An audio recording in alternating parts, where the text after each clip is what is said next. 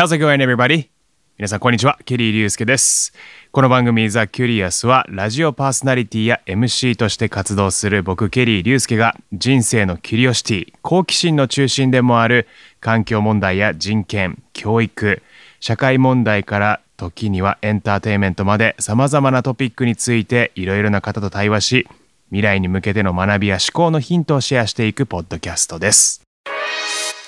あの今年の夏東京ではオリンピック・パラリンピックが開催されたわけですけれども僕はですねスタジアムのアナウンサーとして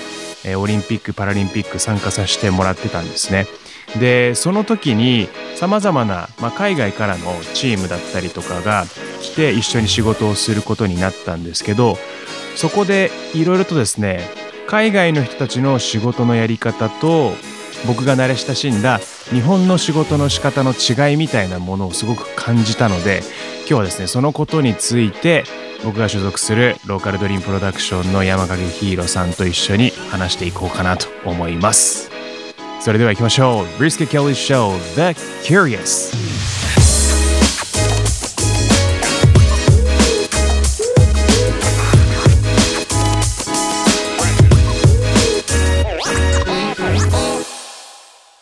改めましてケリー隆介です、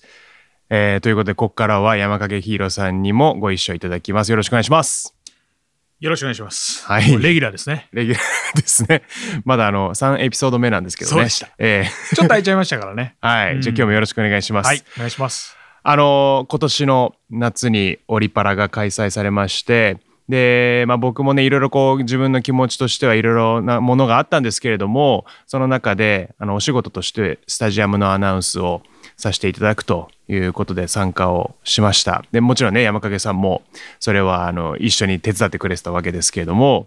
あの僕がですね今回すごく感じたのがその日本と海外の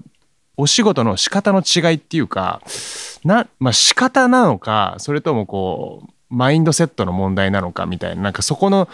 違いをとても感じてで終わった後に結構山影さんにもその話してたんですよね。うん。なんかこれ、留学時にアメリカを憧れていった時の、なんかこの感覚とちょっと似たような話が聞けたなと思って、はい今日はその披露していただきたいなと思いました。あうんそうですよね。うん。あのまあ簡単に流れから言うとまずすごい違うなって思ったのが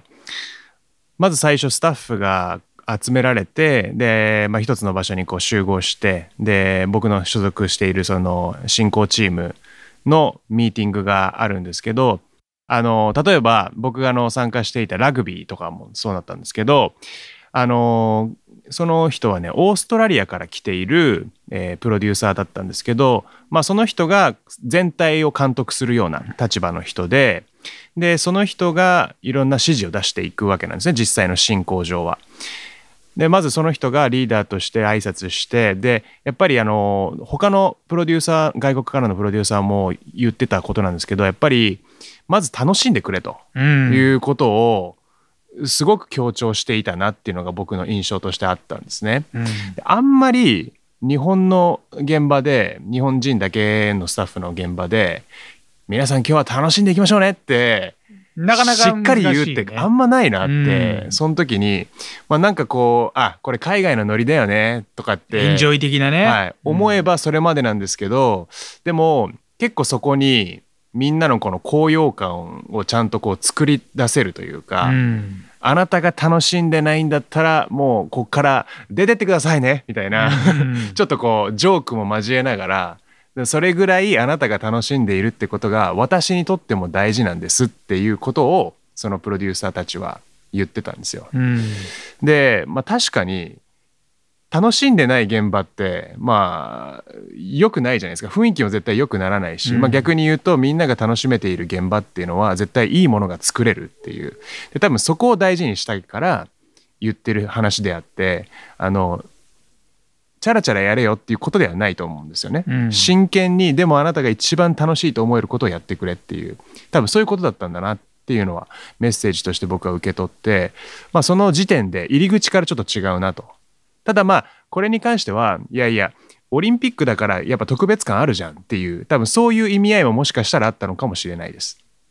だからあの一概に毎回彼らがそれをどの現場でもやってるかどうかは分からないんですけど、まあ、ただアメリカでやっているエンターテインメントの興行っていうのは、はい。ほぼほぼ世界に配信されているものだから NBA メジャーリーグ、うんうん。NFL NHL とかね。で携わってる方がいずれにせよ来てるだろうから、はい、ほぼそういう演出なんだろうなっていう気もしますよね。なるほど。あとはそのモチベーションアップの仕方。このそもそもモチベーションアップっていうやり方が、うんうん。まあ、企業だったりとかっていう人たちが大概その白人主義の方たちが多かったりとかするじゃないですかこの社会の中で、そうすると彼らうまいですよね。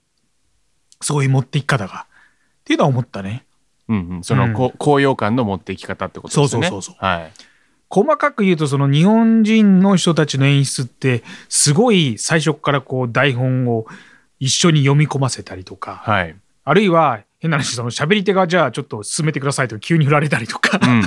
なんだこれみたいな、うんうんうん。なんかこうあべこべ感がいろいろあってなんか統一感ないですよね。なるほど。うんああ、でもそう、まあ、だそれも多うん分ディレクターさんによりきりとか、ね、会社によりきりみたいなところはもちろんあると思うんです。うんだから一概に、あのーこれね日本が悪い、あの日本がいいとかは言うそうわけじゃないですね。そうですね。そそううそう平均化した上で、うんまあ、なんとなく僕が感じた差っていうところで、うん今日はね話をしているんですけどそうだ今山影さんからも話が出てきた通りその日本との大きな違いとして僕が感じたのは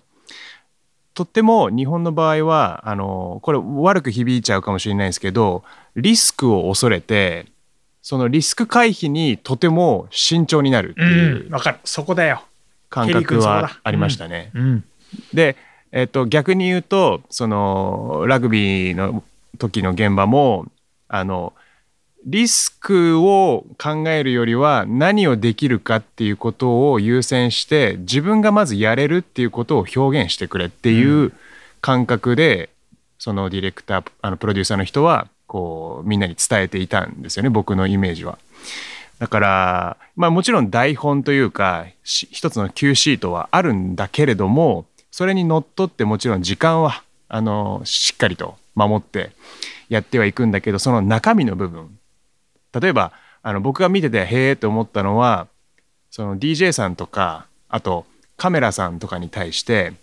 あの僕がそこまで一個一個細かく指示出してるタイミングもない時あるからその時はあなたがもうこれがベストだって思うショットを探してそのショットを映してくれとかうんあの要はどこを映してほしいのかをカメラさんは聞いてたんですね。うんうんでどうしたらいい？って聞いてたんだけど、それは日本人の方が？そう日本の方が聞いていたんですけど、あのどうしたらいいかどうかを全部指示は僕しきれない時もあるから、その時はあなたがもう一番いいと思うものを自分からどんどんやってくれと。でもしうん。仮に、あそれは違うなって思った時はしっかり言うから。っなるほど、ていう。うん。もうステージに立ったらあなたのショータイムだと。うん。うんうんうん。だからあのもう一番ベストだと思うものをとりあえずやってくれと。うん。でもそこにさ振り切るってかなりの恐怖だけどね。そうなんですよ。言う方もやる方も、うんうん。そうなんですよそのね。多分回避として日本人のディレクションの多くはリスク回避をするよね。はい。うん。だからやっぱり1から10までの言段ね。段取りを、うん。はい、一個一個確認してここではこうですよね。ここではこうですよねここの言葉でこうなりますよねっていううん一個一個の段取りをしっかり確認した上でやるそれをミスなく遂行するっていう多分ことに重きを置いていてそれ興味あったキュリアスだわ。そうだからそのリスクを回避したいっていうことイコールそのミスを絶対に犯さないうんっていうマインドが強いのかなって思ったんですよね。ただあのそれってすごいすご素晴らしいことだと思うんですよ。うんうんいや素晴らしいと思う。はい、ミスを絶対に犯さないんだっていう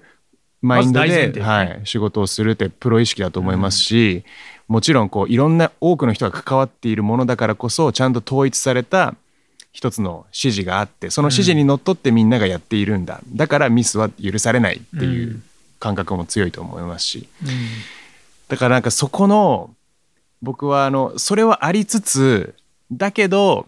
じゃあそれでガチガチになっちゃって、うん。全然やっている人たちが楽しめていないのであれば果たしてそれがすごくいい作品になっているのかどうかっていうことも同時に考えたいなって、うんその時にすごい思ったんバランスですよね。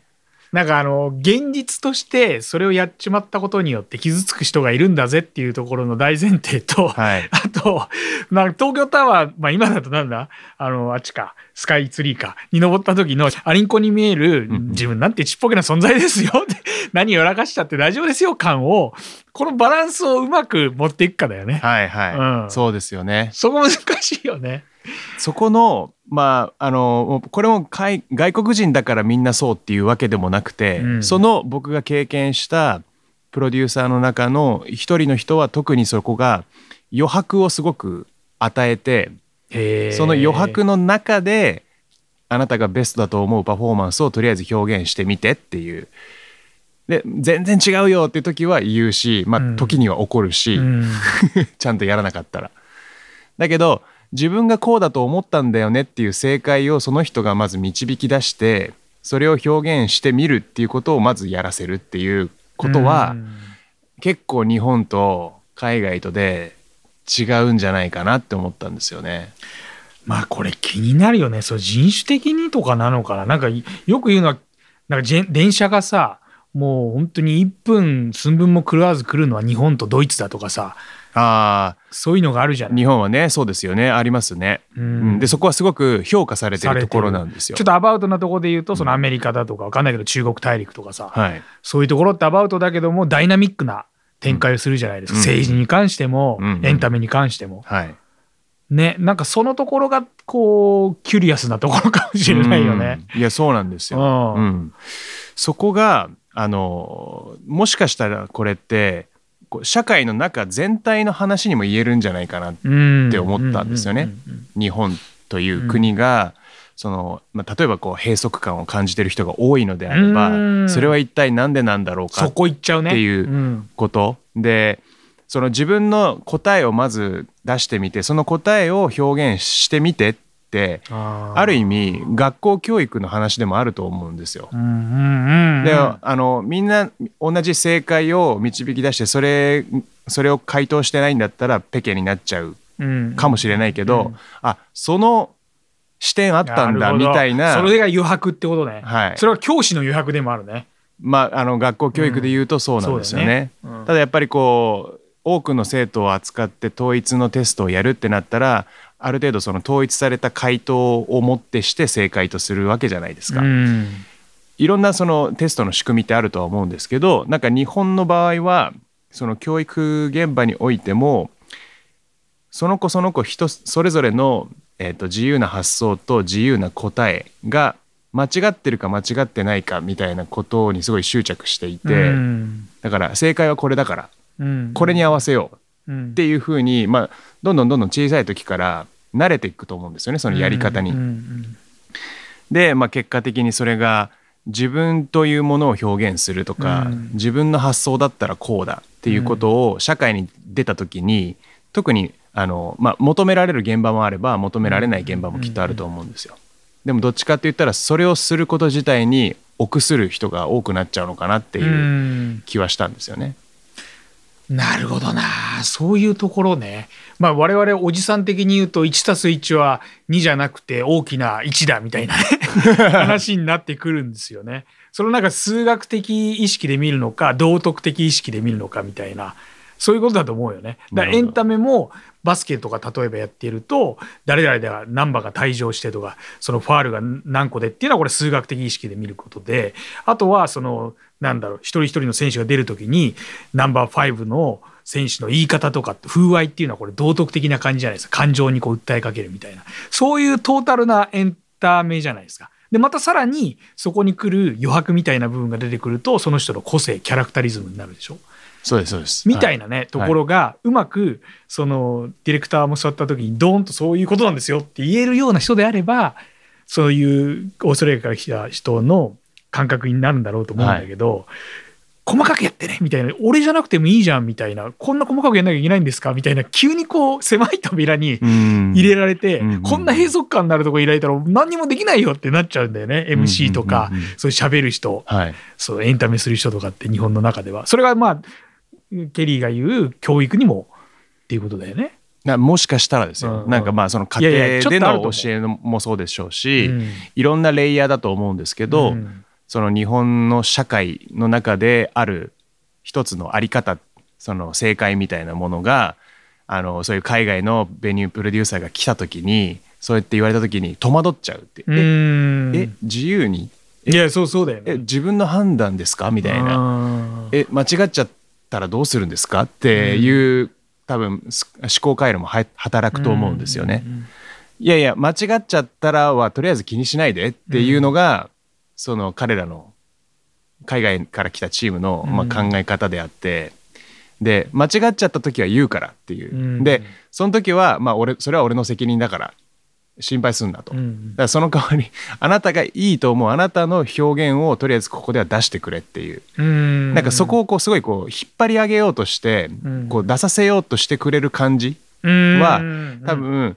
急に言われると日本人は戸惑っちゃうんですけど、うんでも一回それをやってみて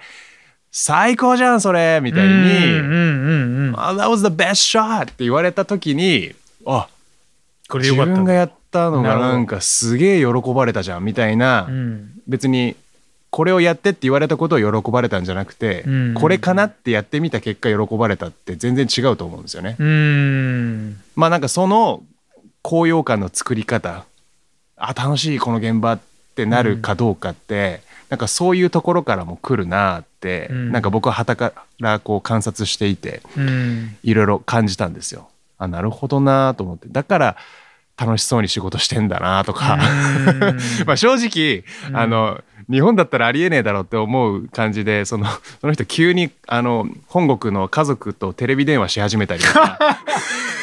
まあそういうルードなところはあるんだよね。あの、まあ、それが文化の違いと失礼と捉えるのか、それともでもじゃあそれを でもそれハリウッド映画あるある。それをやることでじゃあ何かみんなに迷惑かけてるんですかって考えると、別に彼誰にも迷惑かけてないしないねやるべき仕事をやりながら、うんあの会えてない家族に愛を伝えるために、うんちょっとテレビ電話してうん「あ今元気してんの?」みたいな子供にねこう手を振って。なんか元気な姿を確認してるみたいなのも、ああなんか自由でいいなと思って、うんうんうん それも日本人がこれやら絶対やらないよなって思ったんですよ。うん。てかやったらやったであいつ何やってんだよみたいに言われちゃうパターンだなと思って。ただなんかじゃあなんでそんな思考回路に僕はまあもっと一般化すれば日本人はなってしまうんだろうかっていういいか悪いかは別としてなんですけど、って考えた時に果たしてそんなことすべきじゃないよ。っていうのが答えなのか、それともまあそれやっててもちゃんと仕事してるんだったらよくないとかそこでちゃんとちょっと家族との時間をあの過ごさせてくれよぐらいは許してあげてもいいんじゃないとかうん。なのか、なんかその、要は社会の風潮としてなんですけどだある意味彼はもう全然その日本の空気を知らないからうん。自由にそういうことをやれるし、まあ、彼がトップだから彼にあの注文をつける人もいないので、自由にやれてたんですけど、なんか僕もなんかそこのあ自由度うん。はありだなと思って、うん。別にこれを全部日本にこう持ち込んで日本の現場でこれやった方がいいっすよって思ったわけではないんですけど、うんただ学べることってあるんじゃないかなっていう、そうだね、うん。そこがやっぱこの番組でいうキュリアスポイントだよね。はい、うん。そう感じたんですよね。今回のそのオリンピック・パラリンピックをやってすごく久しぶりに僕も海外のチームと仕事をしてうん。やっぱその中でのあの日本と彼らのやり方の違い、演出の違いね、うん。スタジアム MC まあ MC をやってのアナウンサーとしてのね、はい、見解ね、うん。これなかなか聞けないこと これニュースでも何でも出てこないことだから面白いと思います。よ、はい。はい、ということで、えー山影さんとね今回も話してきましたけれどもいかがだったでしょうか？まあちょっとあのそうやってえー今回は僕の経験談というか感じたことをシェアするっていう感じになったんですけど次回は、あの先日僕が参加してきた、まあ、とあるビーガン系のイベントあの僕はトークショーのスピーカーとしてその子にあのご招待いただいて参加してきたんですけどそこで、えー感じたことをですねちょっとまた山影さんと話していけたらなと思っております。ぜひ次回も聞いてください。ということで Ryusuke Kelly Show で Curious また次回もお楽しみに.